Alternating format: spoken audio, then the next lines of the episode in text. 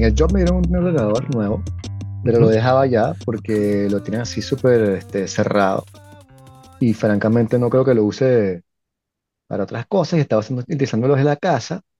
Sí. Son unos ordenadores que yo me llevé, o sea, que me los dieron cuando terminé el contrato de Happiness Manager.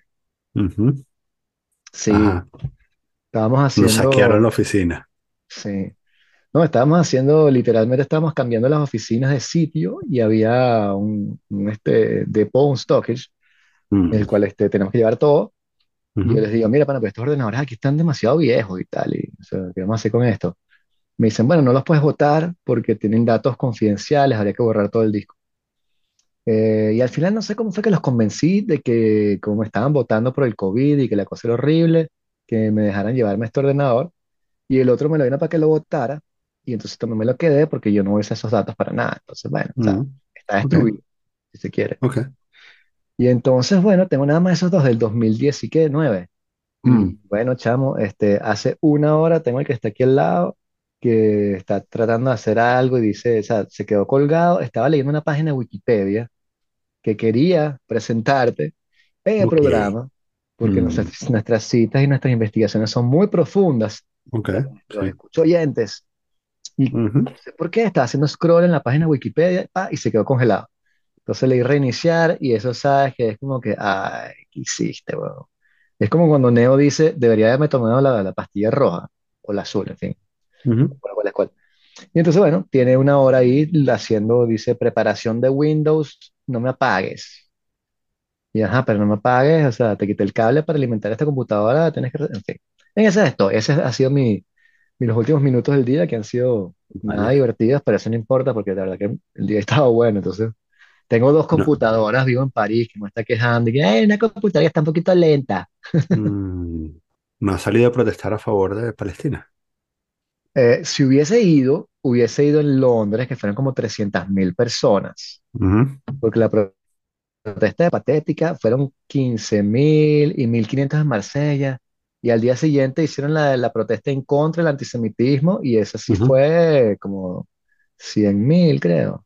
ujú. Pero Ok, bueno, esos son esos contadores chimbos que hacía Chávez, ¿no? Que quién tiene más sí. marcha y tiene...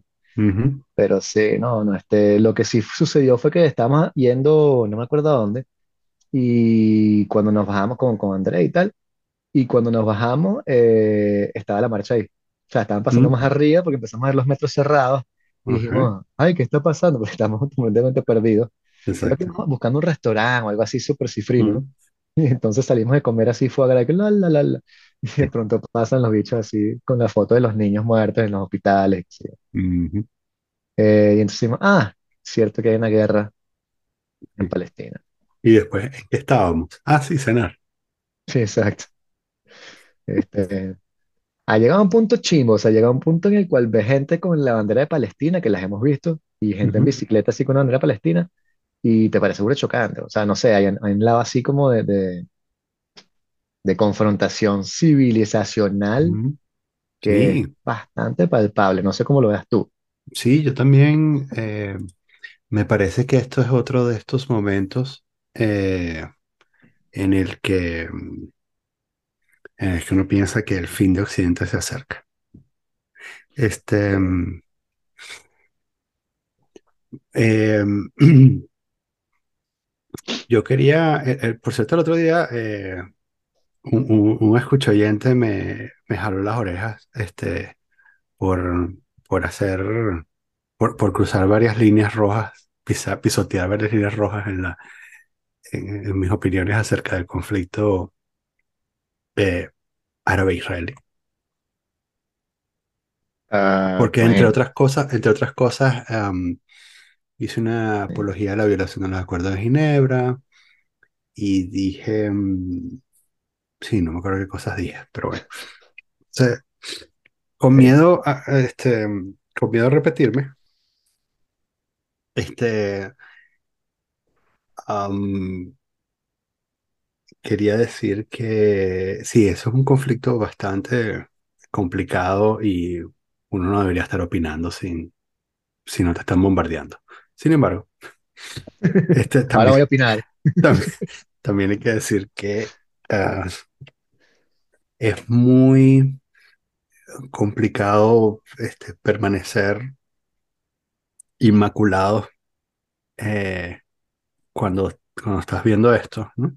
O sea, como que incluso si callas, este, estás apoyando un horror, ¿no?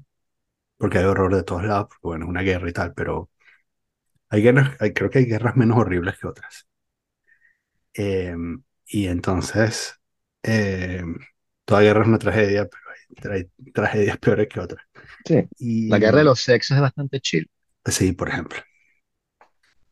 Y, eh, y bueno, entonces tienes esta, tú puedes decir, te puedes sentir súper bien contigo mismo y tener, eh, eh, comillas, la claridad moral para decir, um, este,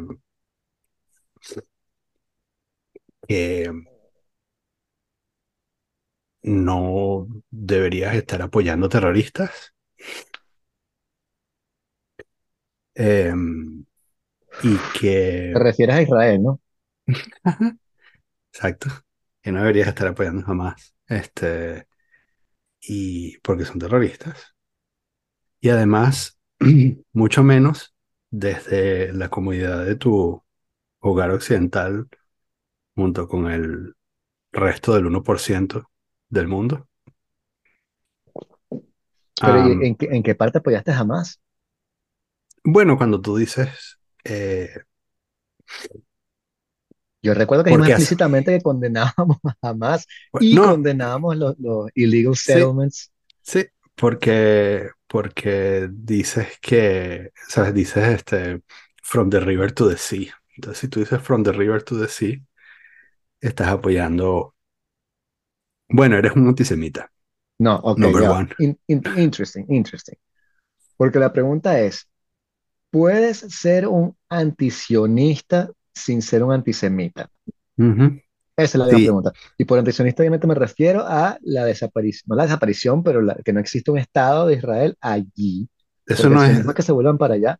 Entonces, pero esa es la pregunta, ¿no? O sea, tú puedes, yo no creo, ok, me ok, ok, parece que está muy ligada, me parece que está muy ligada y yo sí Sí. estoy a favor de un Estado de Israel ahí. Pero la pregunta es, si tú estás en contra, podrías decir, eh, yo estoy de acuerdo, o sea, no quiero que exterminen a los judíos, pero no pueden estar aquí. Ok, está bueno eso, ¿no? Eh, sí, yo lo único que critico de esa fórmula, de esa, de de tecnología de pensamiento que dice que si tú eres un ah, antisionista, eres un antisemita, es, bueno, el uso de la palabra semita, number one, eh, tengo un problema con eso, pero también eh, me parece que es propaganda sionista. Eh, eh, y bueno, es bastante efectiva y, y creo que es como que desriz- el rizo, ponerse a, a hacer la separación, pero bueno, para los efectos de tener un podcast, eh, me parece que eh, si tú dices, si tú eres antisionista eh, y estás abogando Estás abogando por la desaparición del Estado de Israel y el propósito de que haya un Estado allí, propósito de que haya un montón de judíos allí, es para que mm, tengan un sitio de refugio para que no vuelva a pasar lo que ha pasado como 16 veces en los últimos dos- 2000 años, ¿no? Em, que es que alguien un día se levanta, como hoy, como esta mañana, y dice que hay que exterminar a todos los judíos porque sí. Entonces, ah, tiene que, yo creo que yo también estoy de acuerdo con que, con que debería existir. Y bueno, ya elegimos ese sitio. La manera de no elegir ese sitio, ah, para no elegir ese sitio tenemos que pasar por otra guerra donde mueran 50 millones de personas. Yo prefiero que se queden allí, no es mi tierra. Pero también a- ahí como, ¿sabes? Como que si, como que si le dieran Caracas a los chavistas. Ah, eso ya pasó. Este, como si le dieran Maracaibo a un grupo también. este, como si un grupo de personas que me odian no quisiera que yo viviera en el país que no. Exacto. Sí. Las Entonces, Malvinas. sí, las Malvinas, eso. Ok, chévere, las Malvinas. Este, mm, entonces, bueno, a veces hay que, me parece que a veces hay que ceder territorio para, en pro de la armonía, pensar en el futuro. Entonces, em, bueno, em, ¿cómo crees tú que se resuelve? ¿Cómo crees tú que se puede asegurar eh, la prosperidad de futuras generaciones? Y esto depende de la ideología en la que milites. Otorgándole el control de territorio a, mm, mm, un país con aspiraciones occidentales que cree en el libre mercado y tiene una democracia imperfecta? ¿O a un grupo terrorista? ¿Cómo crees que van a, qué, qué, qué dos modelos, cuál de los dos modelos va a generar más prosperidad en los próximos 100 años? O sea, la historia ha demostrado que el primero generará más prosperidad. Y quizás haya que conceder algunos puntos que de pronto eres muy orgulloso para conceder. Pero bueno, no es mi, no es mi, a mí no me han matado a nadie en ese conflicto, entonces bueno, quizás estoy equivocado. O sea, los datos, los datos, Sí, los datos sí, dicen que tengo la razón, pero sí. quizás estoy equivocado. You never know. Varias cosas ahí. Después te voy a preguntar también por qué estabas en contra de, de la palabra semita, pero eso lo tocamos después. Mm, Sin sí. embargo, lo que me parece interesante, eh, bueno, primero de todo es que los grupos terroristas no son una forma de gobierno. Los grupos de, Ujú, terro- de terroristas son una acción política orientada a cambiar el status quo, si se quiere. Y entonces la gente te podría decir, los que, eh, este, no, jamás representa un intento del mundo, qué sé yo, musulmán de imponer un sistema islámico, por ejemplo. Entonces hay mucha gente que podría estar a favor de eso si están a favor del islamismo o de un sistema de una teología islámica en vez de una democracia imperfecta, como bien dices. Sin embargo, lo que me parece súper interesante en la discusión sionista es que históricamente eh, los judíos eh, se supone que no tenían que tener un sitio, un pueblo. Y, este, y yo que no sé nada de historia y no soy experto para nada en este tema, les voy a dar una explicación de cómo sucede esto, mm. Recordemos que el principio como del judío errante aparece luego de la segunda destrucción del templo de Salomón por Nabucodonosor. Ok, sí. Esto sale incluso en la Biblia. Eh, porque ¿cuál es el problema? Que los judíos estaban con- construyendo su primer templo, que se supone que el templo de Salomón es donde está el arca eh, de Moisés, El arca de la alianza. claro, que es lo que está buscando Indiana Jones. Eh, entonces ellos establecen el templo y se lo saquean. Eh, creo que primero fueron los romanos porque no pagaban impuestos, un rollo así, pero lo quemaron, lo destruyeron. Hicieron el segundo templo de Salomón y se los volvieron a saquear, esta vez Nabucodonosor. Y entonces dijeron, bueno, no, mira, lo que tenemos que hacer es el, llevar el templo interno.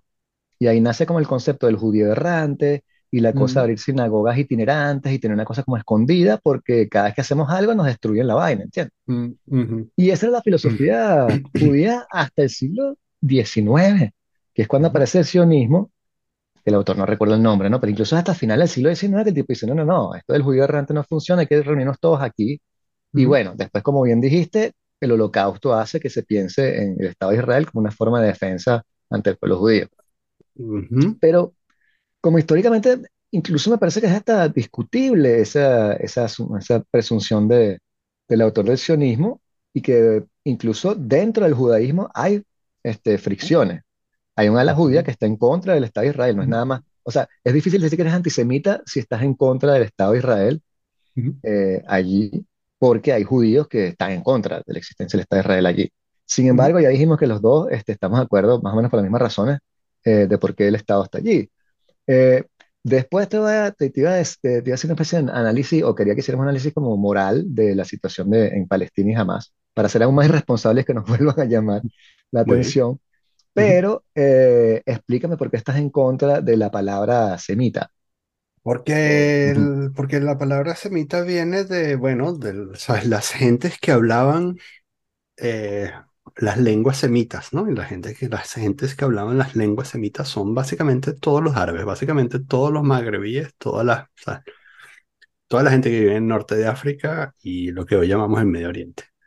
Entonces, hoy en día, bueno, tomamos el, el, el, atajo de decir que, de hecho se usa solamente en el contexto antisemita, pero tú no, a menos que seas un escritor de poca monta, tú no dices el, ¿sabes? El pueblo semita para referirte a los judíos. Claro, pero eso es Eh, tú- nuevo, ¿no?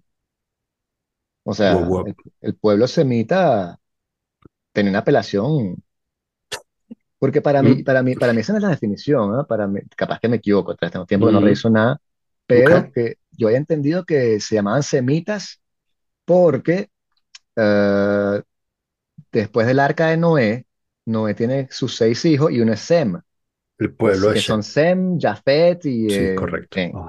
Sí. Y incluso, e incluso y en una novela de Stephen King aparece esa referencia, pero no recuerdo cuál. Él explica que se supone que uno, de uno de los argumentos racistas eh, de, los, de los americanos, por ejemplo, es que ellos dicen que el, el tercer hijo de, de Noé, el que lo ve desnudo, ¿sabes? Cuando, después del diluvio, Noé se echa una peda porque no hay nadie en el planeta y quedan él y sus hijos están muriendo, se echa una curda y está desnudo.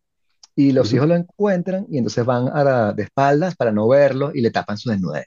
Pero uno ujú, de ellos se, se, se voltea y lo ve desnudo y ujú. le cae una especie de maldición. Y entonces los supremacistas blancos dicen que ese tipo era negro. Y entonces todos los negros por ahí heredan esa especie de, Sí. de sí. Aunque bueno, si lo te dicen que Sem, el son los judíos, estos son los negros y los otros son los blancos, es como que básico, ¿no? ok, yo voy a continuar con, con la irresponsabilidad, porque para eso uno tiene un podcast. Claro. Y este, Segundo o strike, sea, baby. Bring it on. o sea, sí, sí, eh, es exactamente lo que tú dices. Los hijos de, Noé, de, Ajá. de Noé, No es. los hijos de Noé, uno de ellos era Shem. Y luego, eh, y de hecho uno de los descendientes de Shem es Abraham, que es, bueno, de donde venimos, donde viene toda nuestra cultura, de las tres religiones del pueblo, de las tres religiones abrahámicas, que son, por cierto, las tres religiones semitas. Porque Reveladas. Sí, en entonces, sentido. sí. también al- en la, eh, cuando Europa estaba en su infancia, em, la gente, los, los, em, los, a los o sea, la gente del, la gente de lo que se llamaba Asia, que es básicamente em, a Turquía, lo que es hoy Turquía, ¿cómo se llama? Em, o sea, Turquía tiene un pedacito en Europa y el pedazo que queda en Asia se llama, Claro. eh, Constantinopla. no, no, por Dios, Anatolia. Anatolia, ¿no? Anatolia. Anatolia. la- eh, Anyway, so, el, el- ese, ese pedazo de Turquía se llamaba Asia y por eso Asia es Asia, ¿no? Mm. Y, eh, y toda la gente de por allí, comillas por allí, eran los semitas, ¿no? Y entonces, bueno, es toda la gente, es literalmente toda la gente por allí y eran los que hablaban, son, son los hijos de Shem, la, lengua de Shem, entonces, los, lo que nosotros comúnmente llamamos árabes, son semitas. Y lo que nosotros comúnmente llamamos judíos son, sí, semitas también mezclados con europeos. Bueno, en realidad todos, ¿sabes? Todos los árabes están mezclados con europeos y todos los europeos están mezclados con árabes, ¿no? Excepto los, excepto los vikingos. Pero mm, es básicamente la misma gente. Entonces, cuando, cuando yo digo, sobre todo cuando digo semitas fuera, sin el anti además, porque, o sea, yo cuando digo, cuando, cuando O sea, yo, yo respiro profundo, cuando la gente dice antisemita, yo respiro profundo y digo, bueno, esto es un atajo, una tecnología de pensamiento, ¿no? Esto lo usamos porque, bueno, un atajo mental, ¿no? Para referirnos a antijudíos. Pero, pero cuando tú dices antisemita, estás, estás diciendo, bueno, la extrema derecha francesa es antisemita en el, en el sentido más amplio de la palabra porque odia a los judíos y odia, y A los odia árabes. al- a los árabes, ¿no? Este, toda la gente descendiente, todos los descendientes de Shem. Entonces, eh, sí, no me acuerdo qué era lo otro que... ajá. pero, pero también es como, o sea, yo siempre me siento un poco discriminado cuando me tratan de goy. Eso me parece Sí, súper... ok, sí, bueno, eso yo no estoy diciendo que los, que los judíos no discriminen. Este, que lo que iba a decir, por cierto, no solo, o sea, dije que pasaba, que había pasado 16 veces porque, bueno, está también el edicto de Granada, que, bueno, la expulsión de los judíos de España y tal, ¿no? O sea, que no es la primera vez que inventamos esta idea de que estos coños deberían vivir en otro lugar que no sea aquí. Este, y bueno, sucedió que, bueno, fue elegido aquel lugar. y sí, estoy en contra de los, de los asentamientos ilegales. Sobre todo estoy en contra de que, de que tú tengas una casa y venga un judío y te saque de tu casa y se quede con tu casa. Con eso estoy bastante en contra. Sí, el que sea, que venga judío cristiano, o sea, no, no, no sacas en mi casa, o sea. Chavista, por ejemplo, sí. Totalmente, sí. Este, pero, pero bueno, yo digo, ¿sabes? Eh, los comunistas deberían estar del lado de los judíos que hacen asentamientos ilegales, porque el comunismo es eso, por cierto. Sí, en la parte de eso, sí. Del kibutz al comunismo. El nuevo ensayo de Daniel es, es, es, hacer, es hacer este, estas comunas agrícolas para reinventar la vida comunitaria y arrastrar a la gente fuera de su casa y expropiar la casa. O sea, ¿estamos hablando de eh, Israel o estamos hablando de Cuba? Si no, doy más, si no, doy más, detalles, si no doy más detalles de cuál régimen, deberíamos hacer un juego de estos, este, ¿sabes? Eh, ¿Sionismo o comunismo? sí. Este, sí, sí. Bueno. dado que este va a ser nuestro último episodio del podcast en YouTube, este, podemos aprovechar. No, este, estaba justamente por cosas de la vida. Cuando tú lo dijiste fue que dije, ah, pero esto parece interesante comentarlo. Estaba leyendo la, filosofía moral de Tomás de Aquino, no la filosofía moral de Tomás de Aquino, sino uno de los argumentos, en un podcast, no la estaba leyendo tampoco, ¿no? Pero me parece que puede ser muy a propósito, porque se trata justamente del eterno conflicto de cuando tú haces algo eh, que resulta ser malo porque quieres algo bueno después, ¿no? O la eterna pregunta, ¿no matarás? Sí, pero si entra un ladrón a mi casa y me va a matar a mí, yo me defiendo, entonces estoy matando a alguien, pero ¿lo matas o no lo matas? Entonces se arman discusiones en ese sentido, ¿no? Entonces Tomás de Aquino tiene el principio de doble efecto. Te, voy a leer la, cita de la vaina, no sé entender mucho y después vamos a, a comentarlo, que es muy sencillo. Pero dice, es un principio de razonamiento práctico que sirve para determinar la licitud o la ilicitud de una acción que produce o puede producir dos efectos, de los cuales uno es bueno y el otro es malo. La idea principal es que una persona no es igualmente responsable por todos los efectos malos que se siguen de su acción, sino que existe una diferencia fundamental entre aquellos que intentan y aquellos que solo prevén o debe prever. Entonces, también se conoce como el principio de no imputabilidad del mal indirecto producido por un acto voluntario directo. Entonces, bueno, Básicamente la idea es... Eh, que eso, este, tienes diferentes... Ok, ¿cuáles son las condiciones? Los estudios han profundizado en lo que se conoce como condiciones. Pero ya, déjame darte un ejemplo, porque ellos tienen un ejemplo aquí que, son, que es bastante bueno. Por ejemplo, aliviar el dolor de un paciente terminal puede causar un efecto que de otro modo estaría obligado a evitar, la sedación y una vida cortada. Al sujeto no se le imputa el mal que se sigue, pues el efecto bueno justifica por sí mismo el que se ejecute una acción que lleva consigo un efecto malo, ciertamente previsto, pero que no es deseado. Entonces, ¿cuáles son las condiciones? Entonces, el objeto del acto que se persigue debe ser bueno. La intención del que actúa debe ser buena y excluye no desea, pero lo tolera el efecto malo que se seguirá de la acción. Pero la intención tiene que ser buena. El efecto bueno no puede ser causado por el efecto malo, sino que el efecto bueno debe ocurrir a pesar del efecto malo. Y debe existir una razón proporcionalmente grave para aceptar el acto.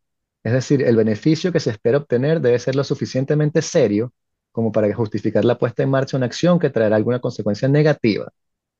Esas son las cuatro ideas. El objeto tiene que ser bueno, la intención tiene que ser buena, el efecto bueno no puede ser causado por un efecto malo, sino que tiene que suceder a pesar de, y debe existir una, razón proporcionalmente grave para aceptar el acto. O sea, el, beneficio debe ser suficientemente serio como para justificar lo malo. Entonces, tú eres un pueblo oprimido del Medio Oriente y crees que tienes que liberarte del yugo del invasor. Sí. Puedes ejecutar acciones terroristas. ¿Son ellas legítimas, bueno, lícitas o ilícitas según el pensamiento de Tomás de Aquino? El objeto del acto que se persigue debe ser bueno, condición uno. El objeto es liberar al pueblo palestino. Um, sí, pero según el- eh, la condición de proporcionalidad, eh, estás causando más daño que el Claro, estás, te estás saltando toda la, la deducción, pero es interesante, o sea, el objeto sorry, bueno, sorry, empecé por el final. la intención es buena, Sí, sí, la o sea, es buena. la intención es liberar a la gente, Sí. la liberación no, eh, eso sí está jodido también, la, la liberación no puede ser causada por el terrorismo, entonces estás como jodido también, pues tienes que Ujú, terrorizar a la gente para que te liberen, y sí, la proporcionalidad no tiene sentido. Bueno, cuac, ¿verdad? estoy seguro que hay gente que dirá, no, a ver, claro, pero claro. 270 tipos, o Ujú, sea, en, en Sí, Israel son 10.000 palestinos, en fin, esas sí, cuentas sórdidas que saca la sí, gente. las cuentas, exacto, sí. Ujú, Sí. Pero bueno, me parece interesante cómo el tipo le da la, la vuelta a la cuestión, porque estos carajos, cuando te pones a, a verlos también, que si este, Santo Tomás este, y San Agustín, los bichos estaban este, obsesionados con el sexo, weón. O sea, ujú, San Agustín, su rollo era que el tipo tenía demasiado, demasiado, era demasiado lascivo, tenía demasiado que eso. Y decía, ujú, coño, pero si estoy así súper pegado con Dios, ¿por qué soy tan birriondo? Entonces ujú, por ahí se empiezan a, a desarrollar este tipo de ideas ujú, de que, bueno, me masturbo, pero tal, en fin. Esto, eh, por cierto, eh, esto, eh, esta, mm, estos criterios de la doctrina del doble efecto podrían, eh, eh, es una ah, versión medieval del, del problema del tranvía. Ajá, sí, sí, el Sí problema es, del tranvía es Es como el una, problema del tranvía, ¿no? es exactamente eso, el problema del tranvía es una retranscripción de este dilema, totalmente, sí. Que aparece, yo no sabía, el problema del tranvía aparece en la serie The Better Place o algo así. Oh. sí, Ah, la que es en el cielo y tal, ok.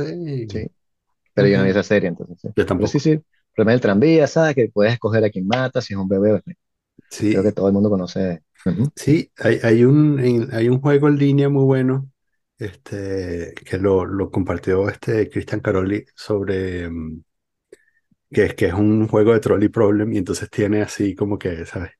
Tienes este, un bebé que luego es Hitler, luego se va a convertir en Claro, Hitler y tiene, ¿sabes? Así, ¿no? Entonces todas las versiones del, del trolley problem está súper buena. Entonces tú vas y te dice cada vez que eliges, lo interesante es que cada vez que haces una elección, te dice cuál es el porcentaje de los antiguos entrevistados eh, que están de acuerdo contigo. O sea, está- o sea, dice, ¿estás de acuerdo con claro. 80% de las personas? O estás... sí. Entonces ahí puedes Todos determinar ustedes si eres, mataron un bebé inocente. ahí puedes determinar si eres un iconoclasta o no. Mm, Bueno, sí, un nihilista así tipo Joker, así que no, también, exacto. mató a los dos. Sí. Am, Pero sí, son, son cosas que siempre hay que, eh, que considerar en este tipo de conflictos también el, el rol de las intenciones, ¿no? Porque ujú, este, y ese debate también se está dando, en el cual Israel dice, no, nuestras intenciones son buenas, ujú, eh, queremos entrar a Gaza sin matar gente y tal y qué sé yo, y, pero estos ujú, carajos tienen escudos humanos y no hay forma sino matarlos. Y los palestinos dicen, no, las intenciones son malas y esto no les importa la gente para nada y nos están matando. Hay gente que habla de genocidio, que me parece súper sí. exagerado también hablar de genocidio. O sea, vamos a ponerle un poco parado a la, a la cosa. O sea, y un genocidio en una población que está explotando con índices de natalidad por el techo es como sí. extraño también. O apartheid, que tú dices, Mm, coño, o sea, eso, eso me sonó propaganda también. A mí, para mí es un mm, silbato de perro propaganda. Eso de que genocidio, pero hay un boom poblacional, me parece, bueno, igual puede haber genocidio y boom no son mutuamente excluyentes. Sí, sí, sí. Pero el Este, genocidio es el acto de, de verdad de, de agarrar a la gente en pogroms y, y matarlas en grupos. O sea, eso no es matar a la gente poco a poco. de Este, eso hecho, sí. literalmente, eh, eh, esto también es de risa al rizo, eh, o risa al rizo. Eh, es por su, por razones raciales, étnicas, religiosas, políticas y creo que de nacionalidad. Entonces,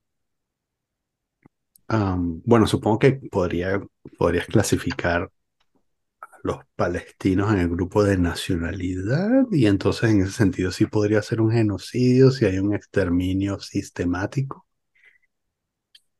Es eso, sí. Si tú, Sistemático y orquestado y dirigido y programado. y tú haces, eh, que esto también lo han dicho, o sea, si haces este carpet bombing de todas las ciudades de Alemania durante la Segunda Guerra Mundial, eso es mejor o peor que eh, lo que hicieron los alemanes con los judíos, o igual. No se le llama genocidio, se le llama crimen de guerra o exacto, crimen de guerra y tal, exacto. Pero externalidades negativas. lo estás, sí, lo estás eliminando también por su nacionalidad y tal, o sea, o sea, daño colateral, el eufemismo de daño colateral. exacto. Si tú eres un popular mandatario eslavo y estás a favor, perdón, y tienes el poder suficiente como para enviar a una cantidad ingente de personas a campos de trabajo que en pocos meses conlleva a su exterminio total porque no tienen las mismas políticas que tú, ¿eso es mejor o peor que el pueblo judío que liberaste unos años después? Sí, No sí, sé, o sea, no sé. claro, Hay, hay- hay muchísima, muchísima gente son se los llena la uigur, boca ¿no? Este, muchísima gente diciendo que se llena la boca diciendo que Stalin salvó el mundo. Pero bueno, sí, no sé, o sea, que era mejor. hubo, ¿Cuánto, hubo un o sea, genocidio en Ucrania, por ejemplo, que estaba por mm, Stalin, que fue, sí, de verdad, sí. sí. dirigido. Y es lo que te digo, el, el genocidio de los uigur. Si quieren hablar de Sí, genocidio, sé. vamos a hablar de eso y No, o sea, por- no no te metas en Winnie the Pooh, porque Winnie the exacto, Pooh, dentro de 20 años, este, todos vamos a este, tener que um, postrarnos ante la versión de inteligencia artificial, ante, ¿sabes? La cabeza, la- el, el rostro decapitado de, de Winnie the Pooh metido en, un- en una cápsula de cristal eh, conectado a una inteligencia artificial. Ese va a ser el líder mundial dentro de 20 años. Este, um, yo estaba leyendo en Twitter que eso, es todo- que eso es todo mentira, que lo de los Eh, uigures es mentira y que sí. O sea, yo, yo, yo leí en Twitter y la verdad es que me, este, como muchas otras, la mayoría de las personas, yo creo todo lo que leo en Twitter. Pero es que no es nada más en Twitter, o sea, eso me parece que es bastante, está bastante corroborado Documentado, y sí. sí, O está documentado. documentado, está documentado. Yo he visto muchos documentos acerca de cómo China es una democracia súper estable, exacto. Que tiene muchísimas elecciones y tiene además la mayor cantidad de, ah, de servidores públicos electos en votaciones libres del mundo. O sea, es como la democracia más grande del mundo y la más perfecta también. Y además he visto cómo eh, los, los uigur pueden tener una vida libre en sociedad y ni siquiera tienen que estar cubiertos como en otros regímenes barbáricos de, eh, del Medio Oriente. Cuando dices libres en sociedad es un campo de trabajo, lo que estamos hablando. Pues yo vi una foto de gente en la calle, mujeres musulmanas, exacto. este, viviendo una vida que parecía, o sea, además, Y este, sonreían, además, tan, tan una vida, una vida, una vida incluso mejorada por la tecnología, porque ese es otro de los grandes, de las grandes contribuciones de nuestros grandes amigos del Lejano Oriente al mundo, ¿no? La penetración completa de los gadgets en todos los estratos de la sociedad para mejorar el nivel de vida y asegurarnos de que todos los trabajadores eh, tengan acceso a las últimas tecnologías.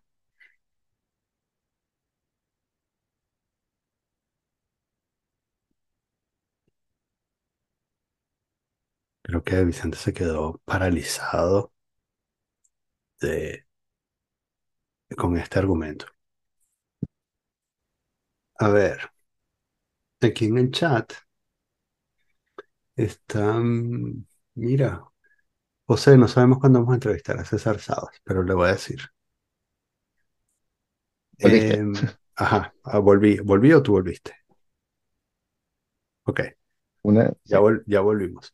sí. Mira, eh, nuestro pana JC Cabatzón viene por la dirección de The Best Boeuf Bourguignon en París. Este, Aquí dice también que un problema es que los palestinos ya han cedido, perdido mucho, por la razón que sea, por incompetencia, mezquindad, fanatismo, intereses de otros estados, pero ya han perdido mucho.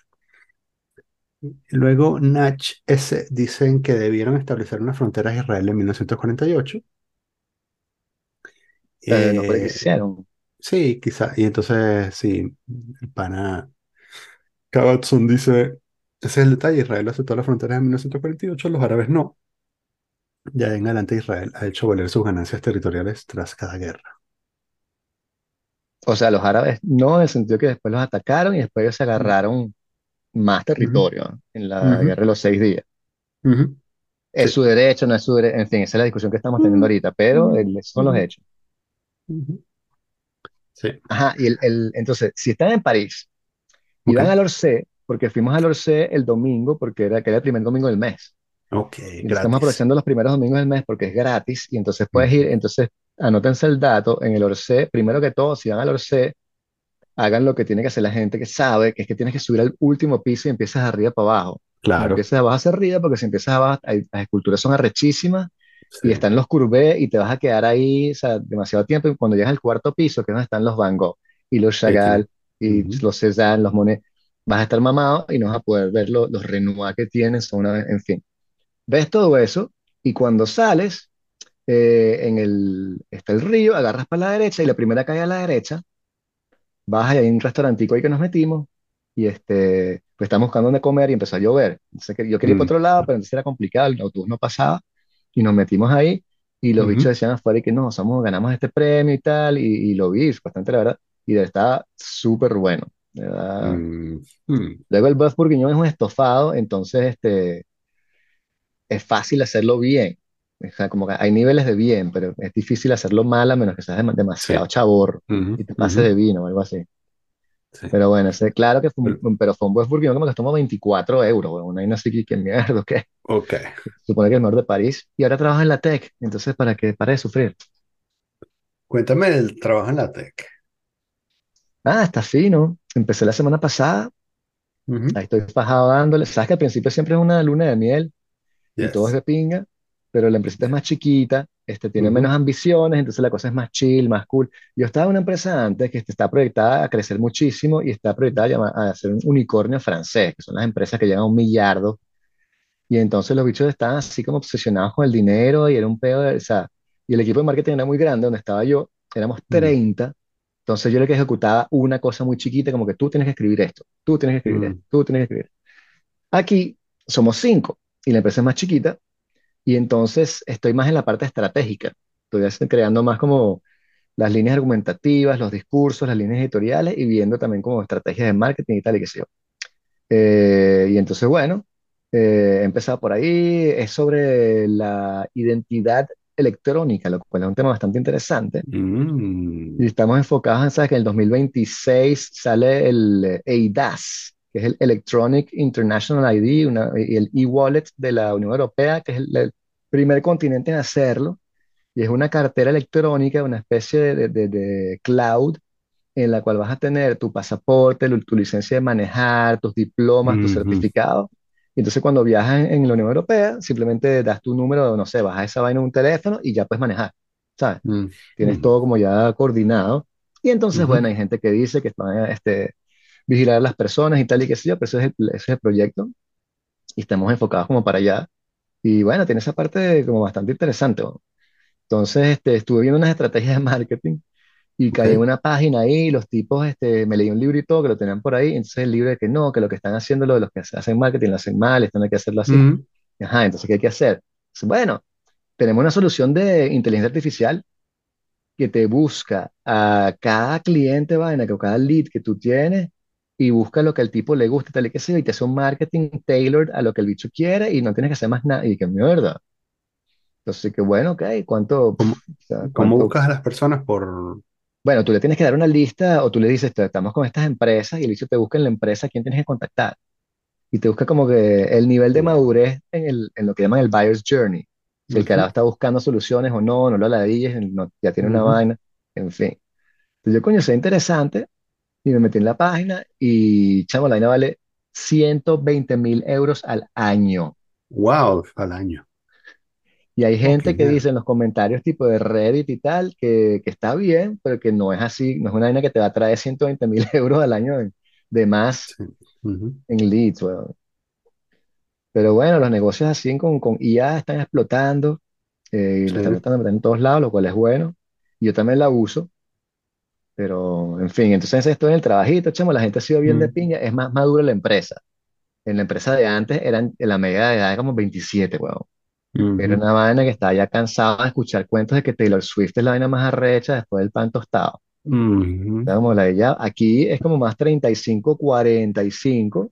ujú, La gente tiene chamos, tienen hijos, entonces, ¿sabes? Te entienden más que coño, ¿qué hiciste el fin de semana? ¿Qué vas a hacer? ¿No vas a venir? Ah, ok. Entonces, es mucho más chile en ese sentido, los cuentos son más maduros, ya somos ya otra cosa, entonces, mucho más de pinga.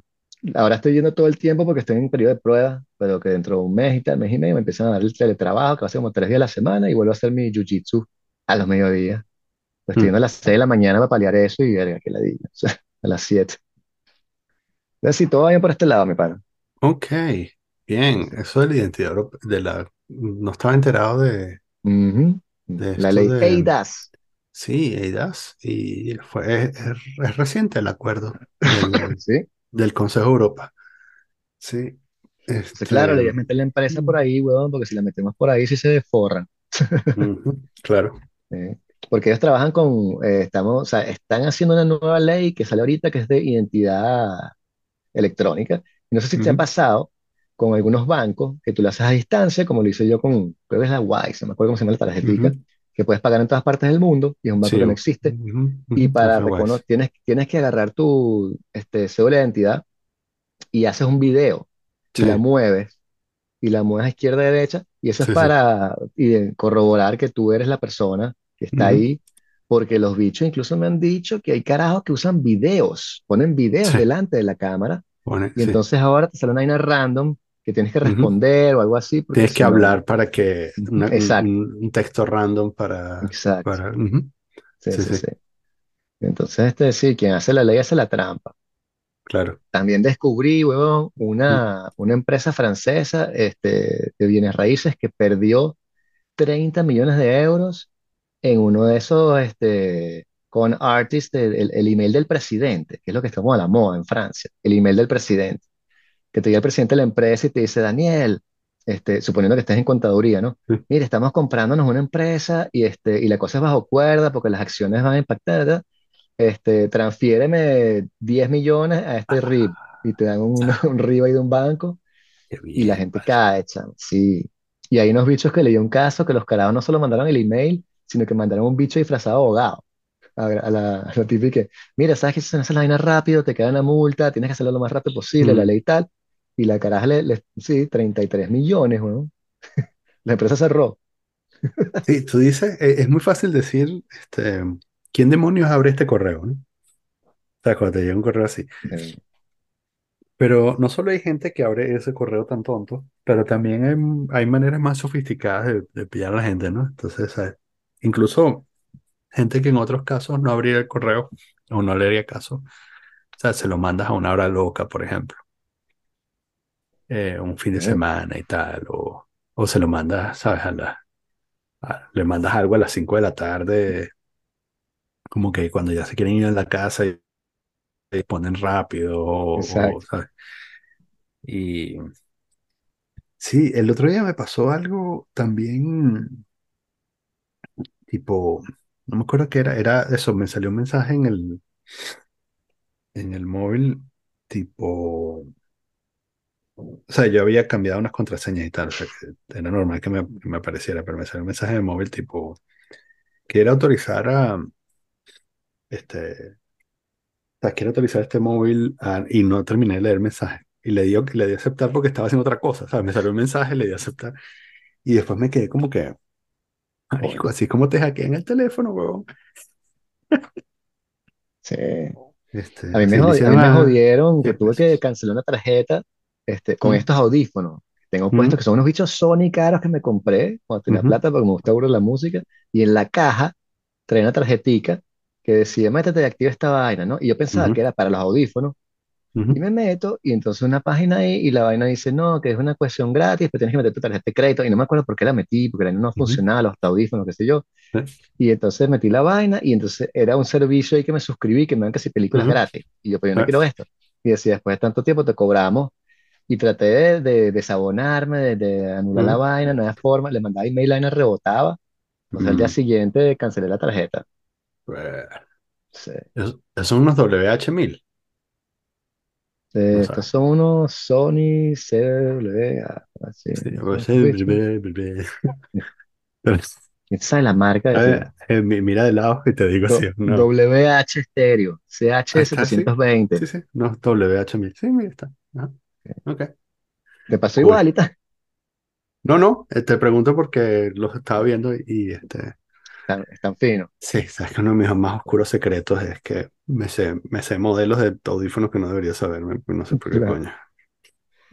Sí, me compré uno y los devolví. Yo que nunca devuelvo nada Mm, de Amazon, este, se llamaban este, Skull Crusher. Y eran unos bichos que tenían aquí una, un botoncito y lo movías así para arriba para abajo y le aumentabas nada más el bajo. Y le ponías brrr. sí, Sí, coño, qué buena idea, a mí me encanta el bajo y tal, la música electrónica. Y cuando me llegaron, la había sonado horrible y si le subías el bajo, sonaba aún peor. Y entonces, y se quemaron ahí mismo, se le subí burda así como sí, para ver cómo sonaba el bajo y se quemaron. Entonces sí. los devolví Era y después me compré esto. eh, Skull Candy Crusher. Col Candy Crusher, exactamente. Sí, sí, Skull Candy. Sí, Sí, Skull Candy era, era, o era una buena marca. Pero esos bichos que tienen esos gimmicks ahí, normalmente eso, eso es un red flag siempre. Lo tienes ahí, sí, sí, more bass, sí, Mega Bass. mega bass. Eso es este. Sí, es como la gente que Esto, compra Beats, sí, audífonos Beats. Eso, es- estás cometiendo un error. o sea, estás pagando 100 euros por una vaina que vale 10. Ujú, Sí. Pero no, estos están finos porque tienes una aplicación en el teléfono. Entonces la Mm, puedes, este, puedes cambiar la, el ecualizador, lo cual es fino, y también puedes ponerle en modo que si caminando, en el metro, o sea, él, te detecta solo. Si estás caminando, si estás caminando, le, le baja un pelo a la, al aislamiento para que puedas escuchar los carros. Y si ve que estás en el metro, estás en tu casa, le sube, y se ajusta solo. Entonces está fino. Tiene, tiene varias, varias cosas ahí chéveres. Pero, en fin, sí, por fin que yo compraba esos audífonos de tipo de 20 euros que te, te venden en los y Sí, yo me mataba con esos bichos, pero en un momento dije como sí, que no, para, para de sufrir, tengo plata, sí, man. sí, sí, sí. Y, y algunos son buenos, ¿eh? O sea, al final los fabrican, ¿sabes? Están, Sí, está el chinito que hace uno y está el chinito que hace otro y este, están uno al lado del, o sea, uno al lado del otro, pero a este le ponen, le ponen este capacitor y le ponen este otro que cuesta tres centavos más y, y entonces suena un pelito mejor. Pero bueno, hablando de tecnología y ya para Mm, terminar, este, ok. ¿viste el video del clip de IA que salió el fin de semana? Sí, señor. Eh, ¿cómo es que se Supongo llama? que todo el mundo lo Eh, vio. Evolution, sí. algo así. Evolve, Evolution, sé, no. Evolve. eh, Sí. sí, se Prepara- llama algo así. preparamos que jode el Este, programa, muchachos, sí, como sí, siempre. sí. producción. está volviendo a fallar. Sí. No me acuerdo cómo se llama, pero bueno, tienen, tienen algo así como Humane, es el nombre de la compañía, ¿no? Ah, sí, Fundada por, Humane. Sí. fundada por eh, ex trabajadores de Apple. Ex Mm. trabajadores de Apple. Alguien, por cierto, compartió el video de Por eso que el pana parece Steve Jobs, está vestido con el la vaina negra así de cuellito, eh, y este huevón. está súper, súper entrenados. Pero tú sabes, además tienen el, tienen esa cosa de, o sea, todo el mundo, todo el mundo, el, problema de la imitación, ¿no? Todo el mundo trata de imitar al original, pero, pero sale. Y entonces, eh, que esto es algo súper comentado. Es como, perdón, algunas personas han hecho esta observación, pero como todo está, todo el mundo está, toda la prensa especializada está comprometida eh, en el sentido estricto de la palabra. Eh, sus ingresos están comprometidos con, con el, el éxito de las compañías, porque es un ecosistema cerrado, eh, muy pocos se atreven a decir en voz alta, muy pocos se atreven a criticar a las grandes compañías como las criticaban hace 20 años, ¿no? En los Mm, 90 o qué sé yo. Eh, pero todas esas presentaciones, o sea, en el momento que todo el mundo empezó a imitar a Steve Jobs, eh, o sea, Microsoft, Google, OpenAI, por cierto, que también lanzaron una cosa a la semana, y esta gente de Humane, pero también incluso Apple imitó, empezó a imitar al cadáver de Steve Jobs, y entonces todas las, todas las presentaciones terminan siendo como, bueno, primero es una copia de una copia, ¿no? Y terminan siendo como, o sea, no tienen alma, ¿no? Están, están muertas por dentro. Y entonces estas personas, cuando las ves así, bueno, esta estética minimalista y tal, eh, en lugar de ser ellos mismos, que sí. es lo que todo el mundo te dice cuando tienes que vender algo, eh, terminan siendo como, es como una especie, yo estaba viendo el video y yo pensaba al principio, te lo juro que cuando lo compartiste conmigo, Ujú, me puse a ver el video, que no sabía nada de esto y mm, por un- unos instantes pensé que era una parodia, tipo Black Mirror, Ajá. o sea, cautionary tale acerca de eh, los peligros de la tecnología, porque era una ah, imitación tan desprovista de alma de Steve Jobs que dije, esto, ¿sabes? Es como se están burlando de, o están, o están, están evocando, este, pero a la vez para crear el, el- el efecto dramático están despojándole todo el alma y toda la personalidad a la- al Sí. presentador, ¿no? Y no, son así. Curiosamente, alguien compartió el video de estos dos, estos mismas dos personas, que son los directores de la compañía, fallando terriblemente en una demo del iPhone de hace como 7 8 años. No me Este, extraña. El, el tipo de verdad, la falta de carisma es una vaina horrible, es sí, impresionante. sí, Yo lo vi y dije, sí, ¿por sí, qué pusieron a esta persona sí, sí. aquí? O sea, Este, y y es una de esas cosas, em, a mí me, fasci- me fascina este tema porque, claro, lo he dicho un montón de veces, ¿no? Que em, yo crecí admirando a estos dos tipos, a los dos Steves de Apple, ¿no? Eh, ujú. Wozniak. como, como, como evocando, más a Wozniak, nerd como soy, pero bueno, en el fondo también admiro la, como el, el, el marketing nerd de, de, de Steve Jobs, ¿no? Eh, el, cómo, cómo tomaron toda la, eh, la, cooptaron toda la, la, la estética y la moral de los hippies. Mm, y crearon un producto para, re- comillas, rebelarse contra el sistema. Y luego, claro, eh, eh, esto terminó evolucionando hasta el punto en el que se vieron atrapados en el dilema del, del innovador, ¿no? Pasaron de ser de esta, esta compañía al borde de la quiebra, esta compañía rebelde que creó un producto revolucionario que después, cuyo propiedad intelectual se lo robó todo el mundo y casi los conduce a la quiebra y después, ¿sabes? Como tal cual como el viaje del héroe, terminan convirtiéndose en la compañía más valiosa del mundo y en el punto en el que lo logran, el alma de la compañía se muere, mm. ¿sabes? Entonces, eh, siguiendo la, a la perfección, no solo el viaje del héroe, sino la teoría del gran hombre, del- de la, la teoría de los grandes hombres de la historia, ¿no? Eh, y entonces ahora es una carcasa vacía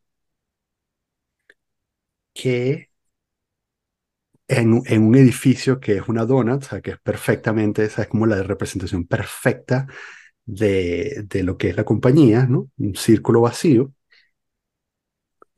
eh, que sigue siendo, que sigue generando más y más ingresos todos los años y sigue siendo la compañía de tecnología más valiosa del mundo. Eh, pero el, problema es que, claro, sin, sin, sin, sin una brújula aspiracional y sin una brújula moral, eh, todo este progreso está condenándonos a la extinción.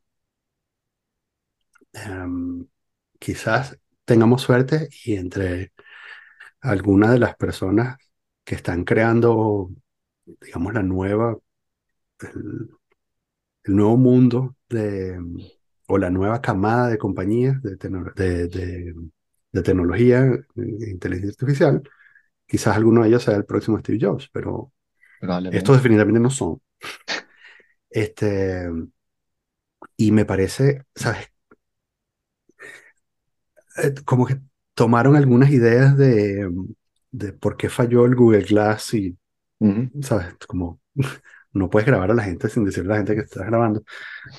Pero igual es esta cosa como lo que hemos dicho un montón de veces, ¿no? Que viven en este mundo eh, en el que, o en esta ciudad, ni siquiera es un mundo, sino que viven en una ciudad en donde hay 5G todo el tiempo y, y, y todo funciona, toda la infraestructura funciona y crean productos nada más para eso. mm. Yo supongo que no tiene nada de malo, pero por otro lado, tecnológicamente no es revolucionario. Es lo que te iba a No. decir. No es- o sea, es como un, un reloj conectado glorificado. ujú, Porque la funcionalidad que da, no sé si, si le han visto, pero hay una parte en la que él proyecta eh, una especie de láser en, el- en la mano y entonces con eso ujú, puede controlar la música y tal. Y dije, pero ¿quién? O sea, yo escucho música y no me parece nada práctico tener una vaina proyectada en mi palma. eh, aparte que ujú, yo cuando escucho música pongo un disco y ya, y no estoy saltando canciones a cada rato o buscando ujú, cosas.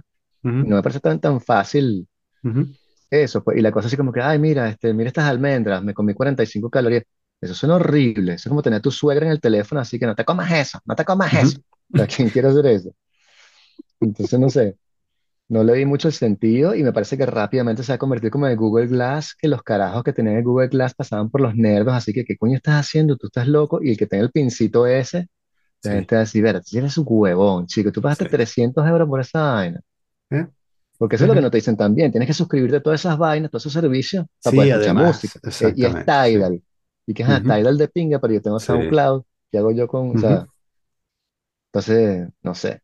No creo que, que despegue, pero al principio dije como que, wow, qué interesante. ujú, Pero después como que, bueno, bueno, que bueno, ¿dónde quiere comer Daniel? Ah, Daniel postea fotos de sushi en su Instagram, entonces le gusta el sushi. así que, o sea, si tú conoces a Sí. Daniel, tú también sabes que qué es lo que carajo quiere comer, ¿no? O sea, no sé, o le Sí. preguntas a él, no, lo no sé, se extraña. Ujú.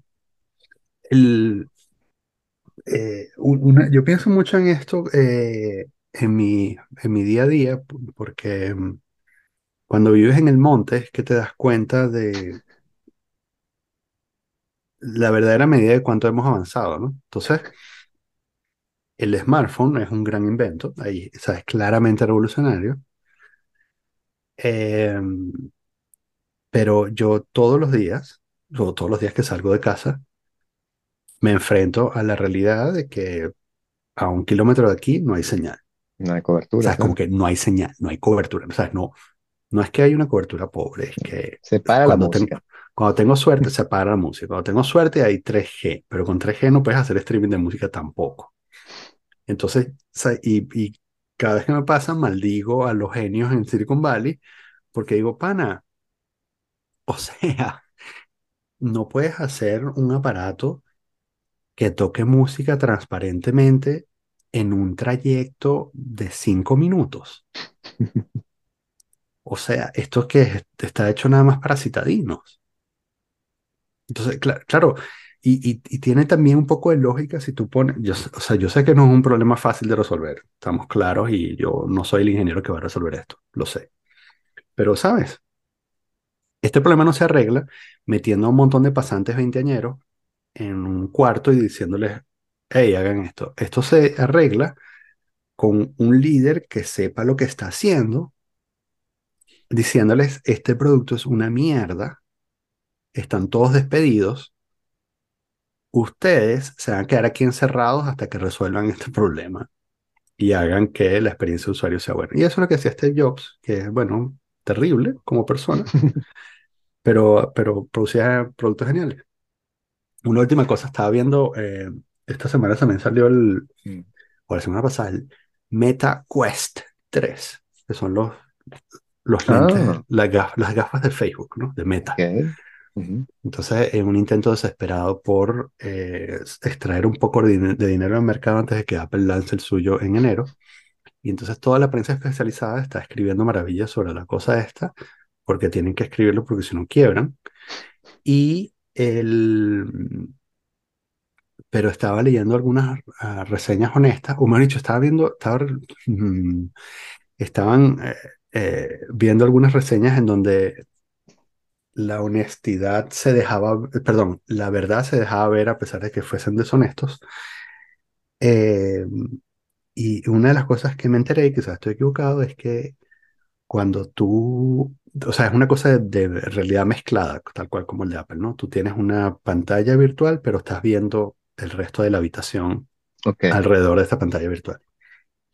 Entonces, el resto de la habitación es una representación pixelada de la habitación en realidad, ¿no? Entonces estás viendo, tú estás viendo tu pantalla y estás viendo lo que supuestamente tu es tu habitación, sala, pero es, sí, una, es un simulacro de tu habitación, como si la estuvieses viendo en un monitor, ¿no? Entonces como si tuvieses dos pantallas, ¿no? Una donde estás viendo la, la pantalla que estás viendo y detrás es la- una pantalla que tiene, este, mm, me hizo pensar en, bueno, eso, en simulacro, ¿no? Este, pero, totalmente. pero también, si me estás, si, si me estás mostrando esta versión shitty de, de la habitación, ¿cuál es la diferencia entre eso y yo? O sea, estoy usando un dispositivo de 700 dólares, no sé cuánto cuesta esa mierda, ¿no? Esto es- Sí, pero sí, es más de 500. seguro. Estoy usando un dispositivo de 700 dólares. Con esos 700 dólares me puedo comprar un monstruo de monitor y usarlo en mi habitación real Sí, en donde, sea, yo puedo usar mi pantalla y, este, y no tengo que tener unas mierdas, ¿sabes? Empujándome la cabeza hacia abajo porque, porque ya, ya existe. O sea, no hay nada nuevo. Quizás estoy equivocado y dentro de un año alguien lanza, ¿sabes? Como que la aplicación que solo puedes usar con estas gafas de, de sí. realidad virtual, pero no sé. O sea, eh, yo he escuchado, bueno, em- escuché un comentario que decía que de pronto no eran esas gafas, pero que los juegos de video eran arrechísimos y que había uno, un pana que jugó uno de zombies, pero eso era ok. realidad virtual de verdad y que ya daba miedo porque los zombies te venían Sí. encima y tal y qué sé yo. Sí. Pero, o sea, yo no pagar tres mil dólares por para jugar juegos de zombies. O sea, Sí, sí. O sea, chévere para la gente que no tiene hijos y no tiene otras responsabilidades, pero sí, t- pero también sí, hay una, la intersección entre, entre gente que no tiene hijos y tiene, eh, otras, y tiene tres mil dólares para, para tirarlos en esto, es muy esa pequeña porción de gente que vive en Silicon Valley, que es mi, probablemente. que es mi punto. Sí, sí, sí. Entonces, bueno, tú le vendes a ese mercado, ok, bien, pero esa mierda no funciona aquí. Ve la película de, de BlackBerry, la que está en, en Prime. Tiene Oh, una película sobre la BlackBerry que está muy, pero muy buena. muy bien. Eh, el actor vale. principal es este chamo canadiense que no ha hecho muchas películas, muy desconocido, pero es- está muy bien. Steve Ok, Buscemi, no sé qué va, en fin. ok, Véanla. Eh, no sé si se llama RIM o BlackBerry, pero está en Prime, está abierta y es una Wow. fucking locura, bueno, porque vas a ver, Tiene, eh, wow, tiene, tiene 98% en Rotten Tomatoes. sí, bueno, Wow. Es que son, maricos, son con dos chamos como tú y yo en un garaje y de pronto, ¿sabes? Venden esa mierda, entonces, bueno, le tienes que mi hacer un sueño. millón de ejemplares, o sea, un millón de, de aparatos y el tipo no saben cómo, ujú. ¿no? Pero es Ok, increíble y, la, y de verdad la parte también técnica de, de ok. los tipos, entiendes cómo montaron la cosa y cómo le dieron la Mm, vuelta. Y bueno, ok, este, está muy, muy, muy cool, bueno. El inversionista cool. es genial también, de verdad. Van a vacilar, es corta, no dura demasiado. Mm, thanks. Bueno, Peace. saludos a todos. Disculpen Yes. las imprecisiones Gracias palestinas. por venir. Hicieron un montón de, de comentarios arrechísimos en el chat, pero no los voy a leer ahora. Gracias por No venir y gracias por comentar.